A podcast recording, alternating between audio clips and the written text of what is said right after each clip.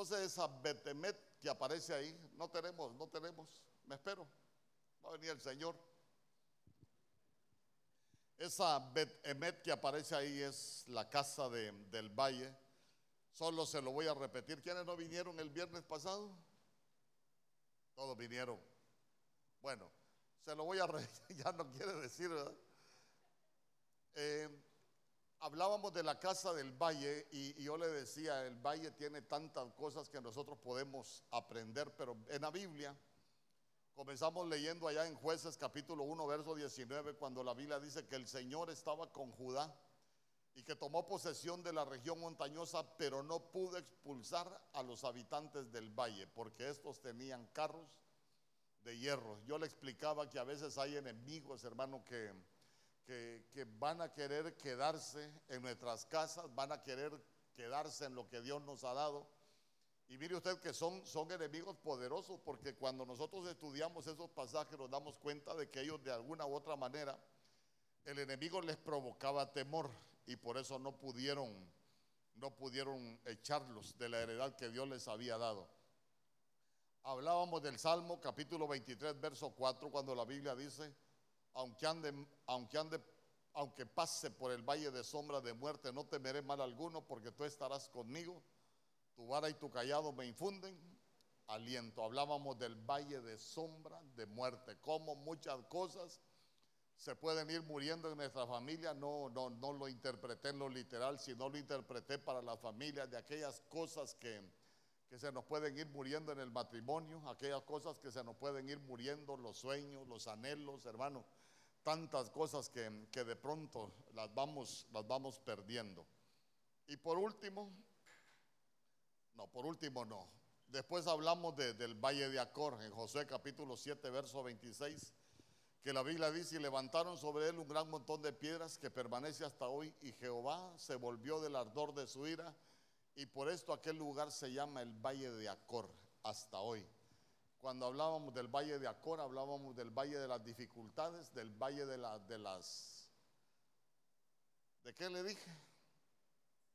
El Valle de las dificultades, el Valle de los problemas y cómo de pronto los problemas pueden destruir las familias. ¿Por qué? Porque ese Valle de Acor, ahí es donde murió la familia de, de Acán Murió su esposa, ahí se murieron sus hijos, hasta ahí terminaron sus posesiones. Es cuando, cuando por los problemas se arruinan las familias, se echan a perder las familias. También leíamos Oseas capítulo 2, verso 14, cuando el Señor le dice a la mujer de Oseas, pero he aquí, yo la traeré, la llevaré al desierto y le hablaré a su corazón y le daré sus viñas desde ahí el valle de Acor por puerta de esperanza. Yo le decía, el valle de Acor para nosotros solo debe de ser una puerta de esperanza, no para destruirnos, sino para que aprendamos a vivir como familia.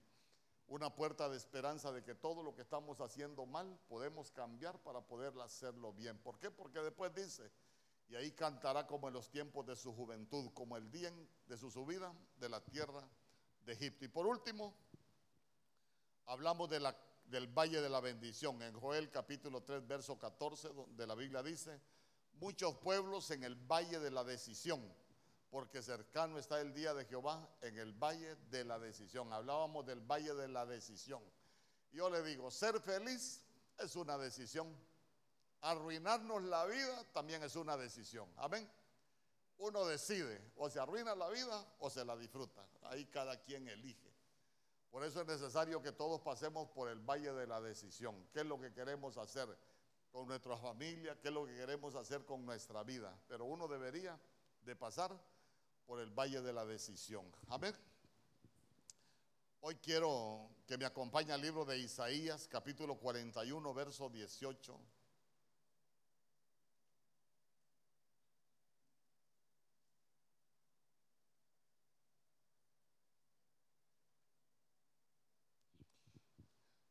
Mire lo que dice la Biblia. Entre los cerros desiertos y entre los áridos valles haré que broten ríos, arroyos y manantiales. Que el Señor continúe añadiendo a su palabra y que el Señor nos dé oídos, hermano, para poder escuchar y que a mí me dé lengua de discípulo para poder enseñar.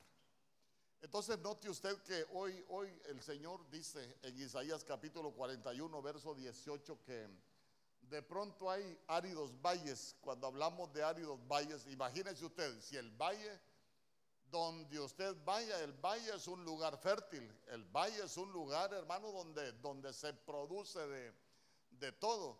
Si nuestras casas son casas del valle, nuestras casas deberían de ser productivas de cosas buenas. Usted sabe que la fama que tienen los valles es que, es que son lugares de ricos, son lugares de mucha producción. Pero mire usted que cuando nosotros vemos los valles espiritualmente, la Biblia dice que pueden haber áridos valles, o sea, secos. Y como estamos hablando de las casas, de las casas del valle, entonces quiere decir que muchas veces puede haber aridez en nuestras casas. Y cuando, cuando hay aridez en nuestras casas, ¿qué puede pasar? A ver, ayúdeme a predicar usted. ¿Qué puede pasar? Le pregunto, ¿qué puede pasar cuando, cuando nuestra casa está en ese valle árido? ¿Ah? No hay frutos. No hay frutos porque si el valle es árido, no hay frutos. Mire, si hay algo terrible que uno puede experimentar como familia, es que, es que en el matrimonio y aún con los hijos no hayan frutos, hermano. Porque qué bonito es que, que nuestra casa sea una casa del valle, pero que hayan buenos frutos. Imagínense que los podamos disfrutar, hermano. Porque, porque cuando hay aridez, yo le pregunto, ¿se pueden volver áridas las relaciones en un matrimonio? Seco aquello, hermano. Usted no haya por dónde. ¿Se pueden volver secas las relaciones con los hijos? Sí, hermano, uno no haya por dónde, no ve nada uno. Vengo a hablarle por el lado malo de los valles, hoy vengo a hablarle por el lado bueno. ¿Por qué? Porque dice el Señor, haré que broten ríos, arroyos y manantiales. Mire, sobre todas aquellas familias que se están secando, que su casa esté en el valle, pero ese valle ha estado árida, que el Señor pueda abrir ríos, arroyos y manantiales, para que todo aquello que se puede estar secando pueda reverdecer. Amén conmigo. Ay, hermano, no hay cosa más bonita que aquello que se está muriendo en uno vuelva a reverdecer. Usted se ha fijado que hay personas que dicen, yo estoy con fulano por compromiso, pero el amor ya se murió ya se les secó el amor. ¿Y por qué? Porque están en un valle árido. Pero que nosotros podamos vivir en el valle fértil. Que tu casa sea una casa que está ubicada en el valle fértil, donde hay manantiales, donde hay ríos, donde hay arroyos, que tus sueños nunca se sequen, que lo que Dios te dio nunca se te pueda secar. ¿Cuántos dicen amén? Dale una ofrenda de palmas al Rey, que el Señor, mire, que el Señor pueda bendecir cada una de nuestras familias. En Primera de Crónicas, capítulo, Primera de Crónicas, capítulo 14, verso 13.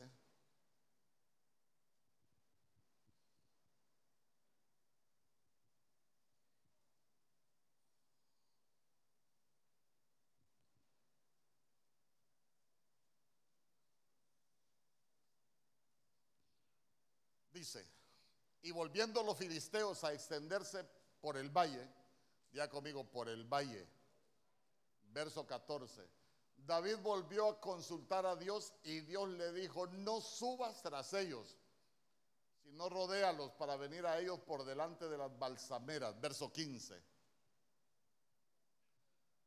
Así que oigas venir un estruendo por las copas de las balsameras, sal luego a la batalla porque Dios saldrá delante de ti y herirá el ejército de los filisteos. A ver, ¿qué valle es ese? Me prestó atención, ¿verdad? ¿Qué valle es ese? Póngame el verso 13 otra vez. Mire lo que dice la Biblia. Y volviendo los filisteos a extenderse por el valle. Los filisteos son los enemigos. Amén. Pero ya se extendieron por el valle. Verso 14. David volvió a consultar a Dios y Dios le dijo, no subas tras ellos, sino rodéalos para venir a ellos por delante de las balsameras. Verso 15. Y así que oigas venir un estruendo por las copas de las balsameras, sal luego a la batalla, porque Dios saldrá delante de ti y herirá el ejército de los filisteos. ¿Qué valle es eso? ¿Ah? ¿Perdón? No, ya de batallas estamos cansados. ¿Ah? Es un valle de, victoria, pero más adelantito vamos a aprender algo de, de victoria. ¿Qué hizo David? ¿Qué hizo David? Se levantó el enemigo, pero ya se dio cuenta que David no salió a lo loco a pelear. ¿Qué hizo David? Consultar al Señor. ¿Sabe qué deberíamos hacer nosotros cuando tenemos un problema? Consultar al Señor. ¿Y qué le dio el Señor a David? Le dio las instrucciones. Cómo se iban a enfrentar con los enemigos. Como ellos supieron cómo debían enfrentar al enemigo, por eso es que tuvieron victoria. Entonces, nuestra casa debería de ser una casa del valle, pero donde nosotros consultamos al Señor. Hermano, cuando, cuando nosotros aprendemos a, a consultar al Señor, hay muchas cosas que van a cambiar en nuestras vidas. ¿Sabe cuál es el problema? Que a veces no consultamos al Señor para nada, sino que le damos rienda suelta a lo que yo quiero hacer, a lo que usted quiere hacer Hermano, y empezamos a vivir, pero como, como nosotros queremos, y usted se va a dar cuenta que muchas veces no estamos batallando ni contra los enemigos, sino que nos estamos haciendo pedazos nosotros mismos. Yo siempre he dicho, uno en la familia no tiene que pelear con la familia, tiene que pelear contra lo que se levante en las familias. Amén. ¿Por qué hay que pelear contra lo que se levanta, hermano? Porque, porque perdóneme. Fíjese que en, el libro de jueces, creo que es capítulo 20, usted se va a dar cuenta que empezaron a, pelear los de Galaad contra, contra los de Benjamín. Ahí en la Biblia empezaron, y perdóneme, son dos tribus del pueblo de Israel. Amén. Y empezaron a pelear ellos, empezaron a tener problemas y empezaron a matarse. Ahí lo puede leer usted. Usted se va a dar cuenta que eh, pasaron por mucho tiempo en batalla, pero un día cuando iban a pelear de nuevo, dijeron los de, los de Galaad, hey, detengámonos, detengámonos. No podemos seguir peleando con nuestros hermanos y esta es nuestra familia. ¿Y sabe qué dijeron? Porque en el pleito entre la familia nadie, nadie gana. Dígame usted, ¿quién gana cuando hay un pleito en la familia? Le pregunto. Nadie gana, hermano. Nadie gana. Nosotros necesitamos aprender. Pleitos en la familia, nadie gana. Yo le pregunto, ¿perderán los hijos cuando hay pleitos en el matrimonio? Pierde. Tenemos percepciones. El papá lo dejó abandonado, pero es un buen papá, porque lo va a ver el domingo y, y le da todo, ¿no? Pero a veces los hijos no quieren que uno les dé, sino que los hijos quieren que el papá esté con ellos o la mamá esté con ellos. Pero como nos enseñaron mal y aprendimos mal, a veces tenemos mal concepto de lo que es tener una familia. Pero yo quiero que su familia sea bendecida, que mi familia sea bendecida, que nos podamos disfrutar lo que Dios nos ha dado. ¿Cuántos dicen amén? Entonces, Pongamos nuestra casa ahí en la casa del valle, ¿sabe qué? En el valle para consultar al Señor. Siempre que usted vaya a hacer algo, dígale, Señor, ¿será que lo que voy a hacer es correcto? Ay, hermano, porque cuántas cosas incorrectas hemos hecho nosotros. Josué capítulo 10, verso 12.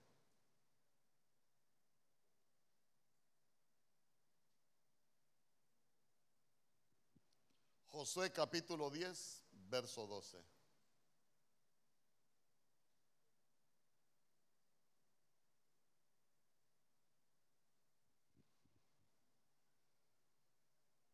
Mire qué bonito. Entonces Josué habló a Jehová el día en que Jehová entregó al amorreo delante de los hijos de Israel y dijo en presencia de los israelitas, sol detente en Gabaón y tu luna en el valle de Ajalón. Ahora dicen allá que, que, los de la NASA comprobaron que en la historia falta un día. Hermano, mentiras son esas, esos son inventos de ellos, de la gente que no haya que hablar. Fíjese que tendrían que verificarlo bien, pero, pero, pero para nosotros tiene una enseñanza espiritual. A ver, ¿qué pasó ahí? ¿Qué pasó?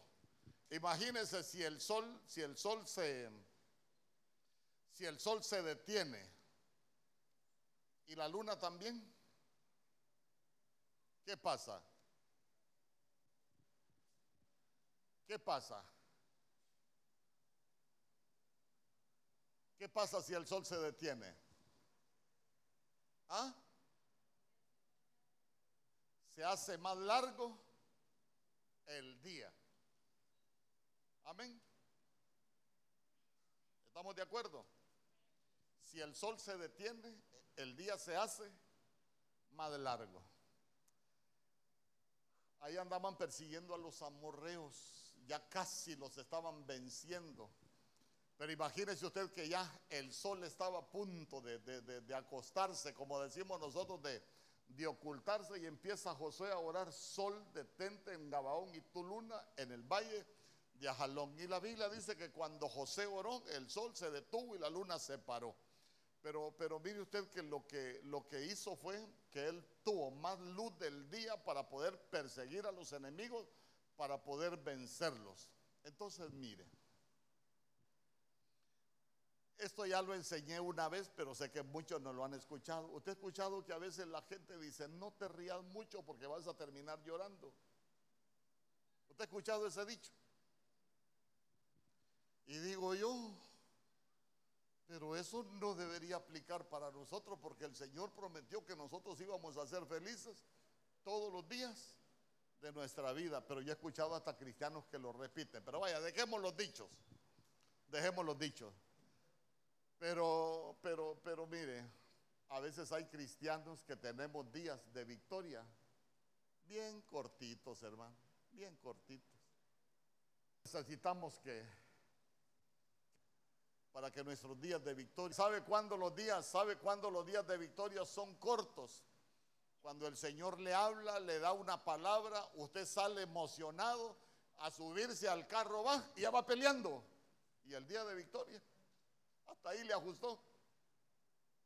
Hoy, pastor, estamos en la iglesia. Sí, por eso se lo digo. Porque nos está vigilando en el parqueo, pastor. No, porque yo serví en el parqueo allá en, San Pedro Sula. Hermano, y uno escuchaba aquella fiesta, y uno escuchaba aquella algarabía adentro. Y habían unos hermanos que cuando iban por el parqueo ya iban peleando. Y digo yo, ¿y el día de victoria?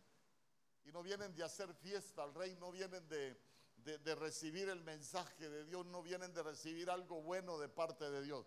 Pero sabe que así son los días de victoria nuestros muchas veces, no duran poquito, hermano. A veces no nos duran ni 24 horas. A veces nos pueden durar un día. Yo le quiero preguntar, ¿qué tan largos son sus días de victoria?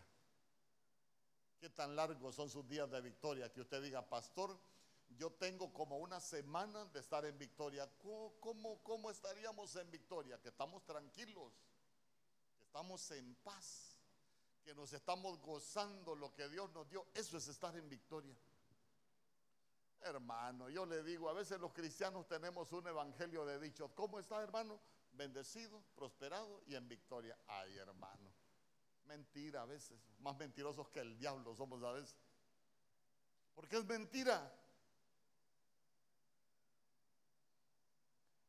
¿Y sabe qué es lo más tremendo? Que delante de la gente aparentamos que estamos bien.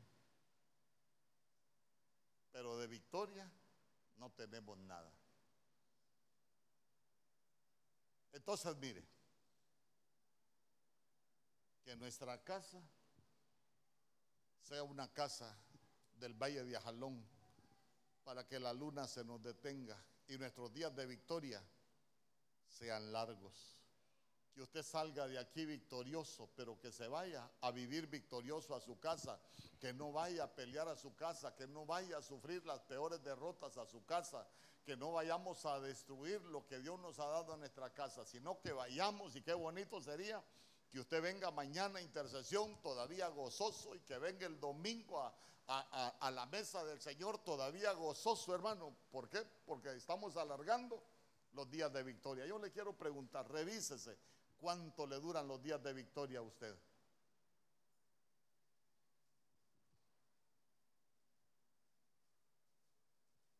Le pregunto, ¿cuánto le duran los días de victoria a usted?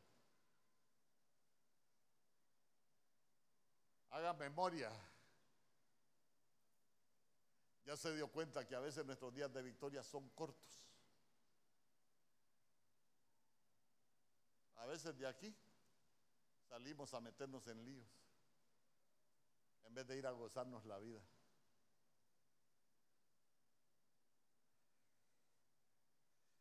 Por eso no me gusta predicar estas cosas a mí, porque se pone bien serio usted.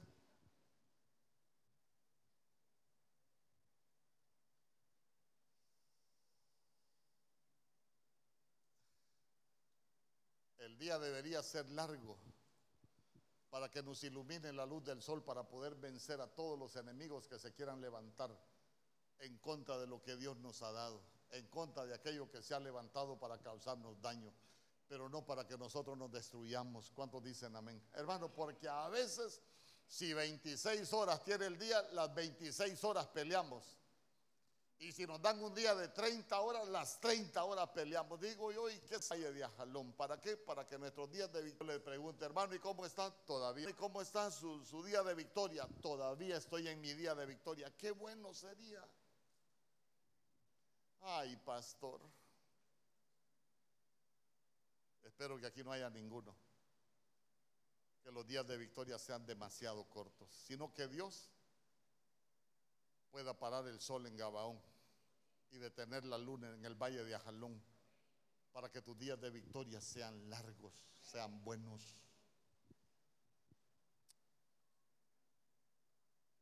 Primera de Reyes, capítulo 20, verso 28.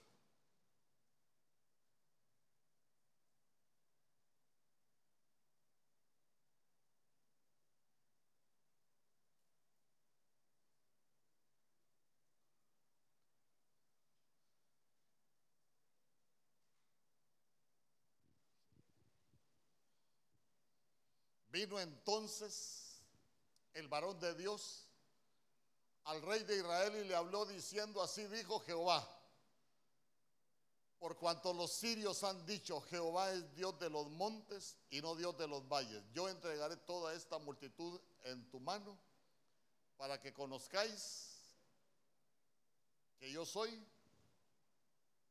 Jehová.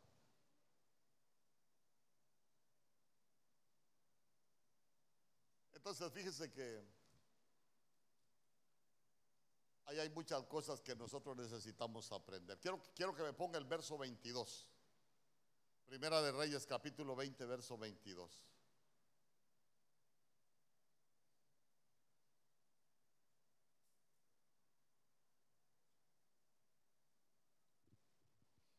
Mire, ahí el profeta otra vez, el profeta es el que estaba hablando. Guárdese ahí el verso 22 y el verso 28. Primera de Reyes capítulo 20, verso 22.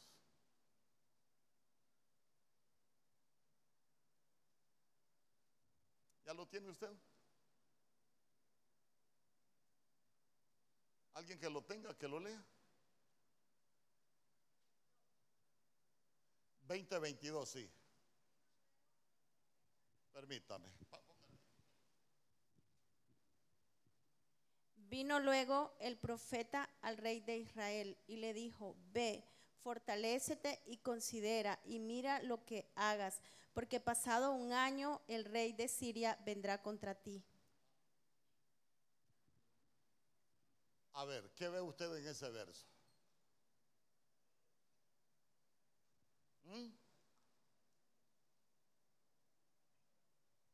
ve, fortalécete. Pero así como, como medio tremendo para la vida de uno, ¿qué ve usted? ¿Ah? A que el enemigo, hay enemigos que vuelven.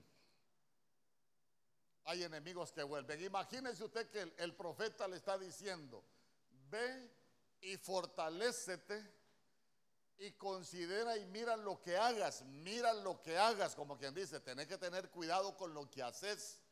¿Por qué? Porque pasado un año, el enemigo con el que peleaste va a volver.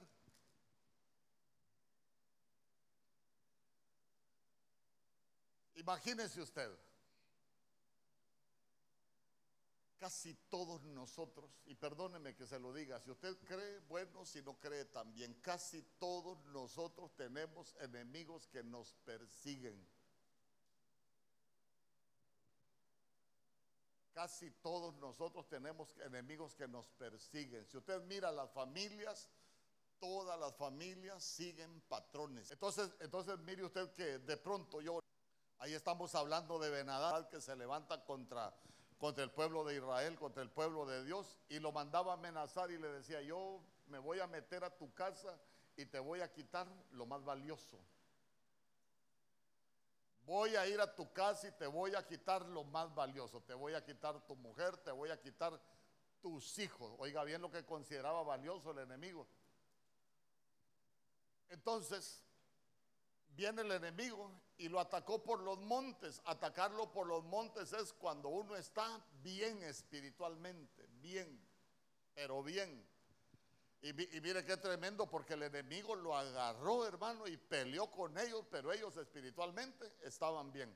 Y dice que el Señor le dio, le dio la victoria acá, pero, pero mire qué recomendación. Ve, fortalécete. Y yo le pregunto, ¿usted está fortaleciéndose como matrimonio? ¿Se está fortaleciendo como familia? ¿O qué está haciendo?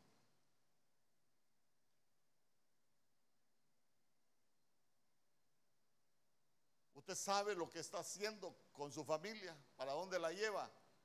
Es que mire, si usted le está destruyendo, no necesita ni que el enemigo lo visite dentro de un año, porque usted mismo la está destruyendo. Pero vamos a suponer que como somos cristianos, nosotros tenemos cuidado con lo que hacemos y estamos fortaleciendo a nuestras familias. ¿Cuántos dicen amén? Porque ya se dio cuenta que la Biblia dice, porque dentro de un año, dentro de un año, vendrá contra ti. Sabe que si hay algo que nosotros deberíamos de tener cuidado, son de, los, de las cosas cíclicas. Yo no sé si alguien, alguien ha tenido esa experiencia de que por la misma fecha le suceden cosas. Ah, yo siempre para diciembre me enfermo. ¿Ha escuchado gente usted que así dice? Ah, yo siempre para tal fecha me sucede tal cosa. Pero nosotros no reparamos muchas veces que son enemigos cíclicos. Entonces, mire, las familias tienen muchos perseguidores cíclicos.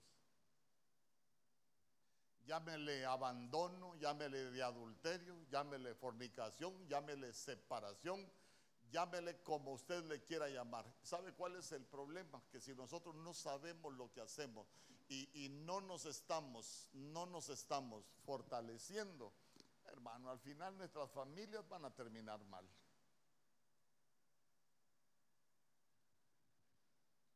Pero ¿sabe qué es lo mejor? Que Dios habla para advertirnos. ¿Y sabe, sabe qué dijo el Señor? Miren, vayan a decirle a, a Benadad que, yo no, soy, no solo soy el Dios, de los montes. Díganle a Benadad que yo también soy el Dios de los valles. ¿Sabe qué? Dígale al, perseguidor que pueda tener usted en su familia. Yo tengo un Dios que, no hay otro como Él. Que no solo es el Dios de, los, de los montes, sino que también es un Dios de los valles. Y es el Dios que nos va a dar la victoria. ¿Cuántos dicen amén? Hermano, mire, porque la Biblia dice, nosotros somos más que vencedores pero debemos de darnos cuenta contra qué peleamos. Si nosotros no sabemos ni contra qué peleamos, sino que nosotros mismos nos estamos destruyendo. Fíjese que mi pastor cuenta algo que a veces la gente dice que no tiene lógica, pero sí tiene lógica. ¿Por qué? Porque a veces uno enseña aquí, hay gente que llega a la casa a destruir todo lo que Dios le ha dado y dice mi pastor, si el diablo estaba en esa casa, el diablo agarra la maleta y dice, ya me voy, este va a terminar echándome la culpa a mí y él es el terrible. Usted no es así, ¿verdad?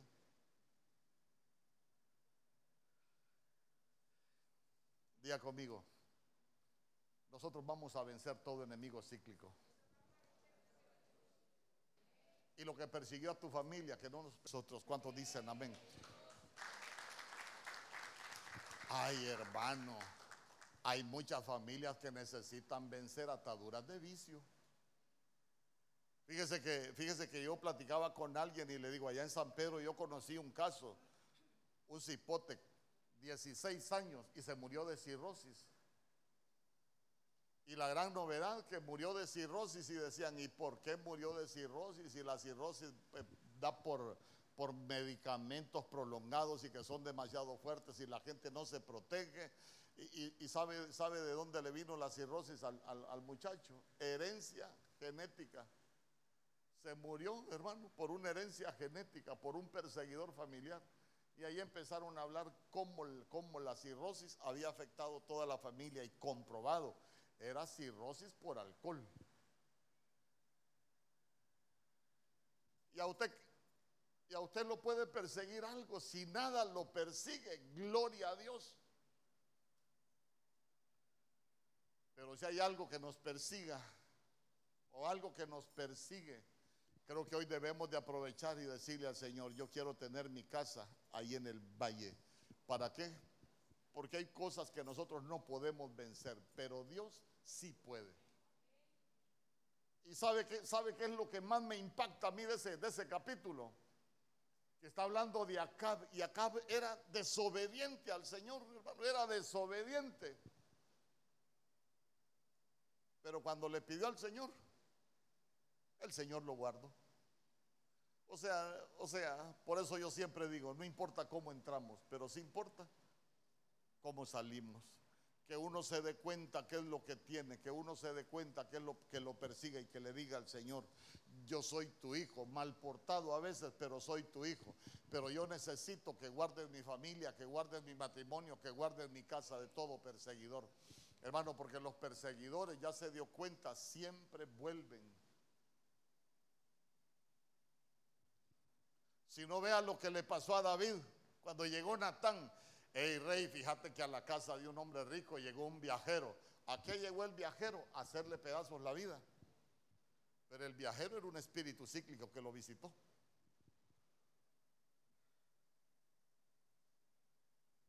Pero allá en el valle los vamos a volver a derrotar. ¿Cuántos dicen amén?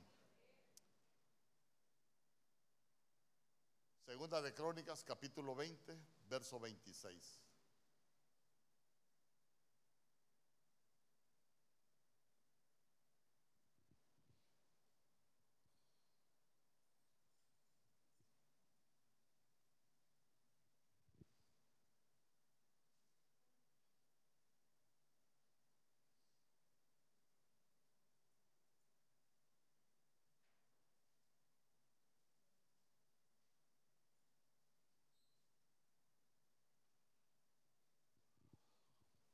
Y el cuarto día se juntaron en el valle de Veracá. Día conmigo, se juntaron en el valle de Veracá.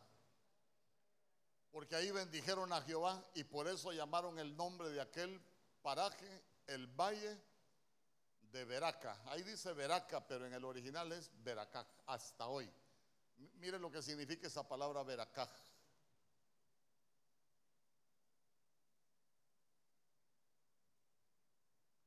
Eso yo le digo Veracá, porque ahí en el original es Veracá. Ya se dio cuenta que Veracá es bendición, prosperidad, don generoso, presente. Un presente es un regalo. Entonces, entonces mire, qué bonito sería que, no sé, está en Valle de Sombra de Muerte, no sé si su casa, pero ¿por qué no le pedimos al Señor? Acá. ¿Cuántos quieren bendición? Ah, si usted no quiere bendición, yo sí quiero bendición para mi casa. Amén. Porque, porque mire qué bonito. Estamos hablando también de un enemigo que se había levantado en contra del pueblo de Dios. Y sabe que es lo más tremendo, un enemigo que era poderoso, porque ahí estamos hablando, creo que es de Josafat. Y cuando Josafat vio el ejército, hermano, él se preocupó. ¿Por qué? Porque el enemigo era grande, hermano, era poderoso. Y mandó mandó a alguien el Señor a decirle, no hombre, no te, no te preocupes. A Jaciel mandó el Señor a profetizarle. Y le dijo, no te preocupes, hombre, mira. ¿Sabes qué hace? En vez de pelear, ponete a adorar. Nadie dijo amén. En vez de discutir, no, no, lo, que le quiero dejar en su corazón es que, es que el enemigo ahí está.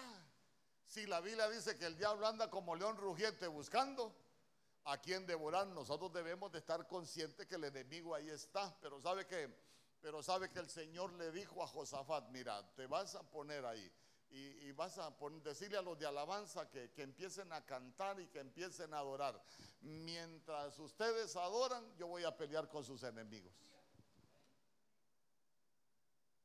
Entonces, mire qué bonito porque la casa, la casa de, de, de, ellos se volvió una casa de adoración, no se volvió una casa de contienda.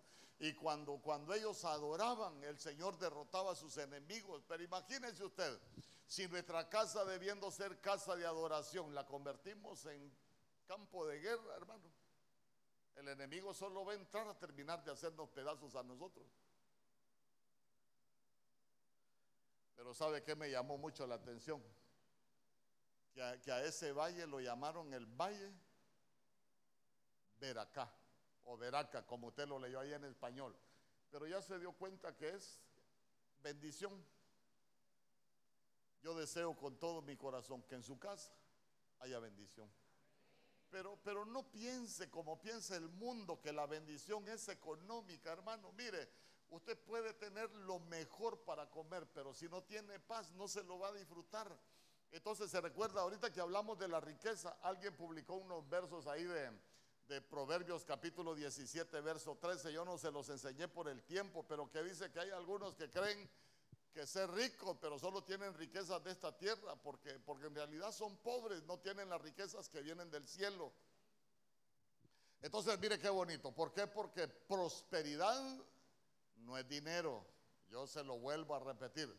Prosperidad no es dinero. Prosperidad es que usted y yo nos podamos disfrutar lo que Dios nos ha dado, sea mucho o sea poco.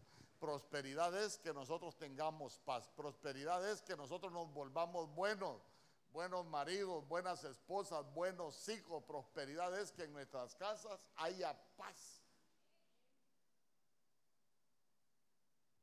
Prosperidad es que usted se sienta contento, se sienta alegre con lo que Dios le ha dado. Pero yo anhelo que su casa esté en el valle de Veracá, en el valle de la bendición. Porque en ese, eh, cuando estamos en, en, ese valle de la bendición, hermano, lo que va a haber en nuestras casas es, es adoración. Lo que va a haber en nuestras casas es, ah, mire qué bonito. Segunda de Crónicas,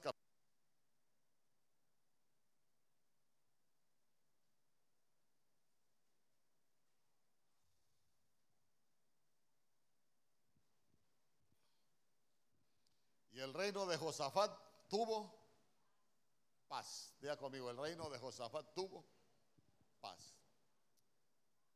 Nosotros tenemos por padre al Dios de paz.